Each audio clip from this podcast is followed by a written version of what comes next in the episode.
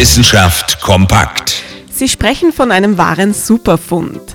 Archäologinnen und Archäologen haben in Mexiko eine weitere Opfergabe der Azteken gefunden. Mitten in Mexico City, im ehemaligen großen Tempel der Azteken, dem Templo Mayor. Die neu entdeckte Opfergabe besteht aus 15 Skulpturen. Aber auch Ohrringe, Steinperlen, Muscheln, Schnecken, Korallen sind dabei und, etwas weniger spektakulär, auch Sand. Die meisten dieser Fundstücke dürften etwa 550 Jahre alt sein. Die 15 Skulpturen werden aber deutlich älter geschätzt. Es handelt sich dabei um 14 Männerskulpturen, die bis zu 30 cm groß sind. Und die 15. Skulptur? Sie ist nur 3 cm groß und zeigt eine Frau.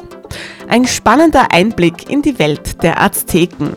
Opfergaben an die Götter waren ihnen wichtig, damit die Sonne am Himmel bleibt. Auch menschliche Opfer waren damals durchaus üblich.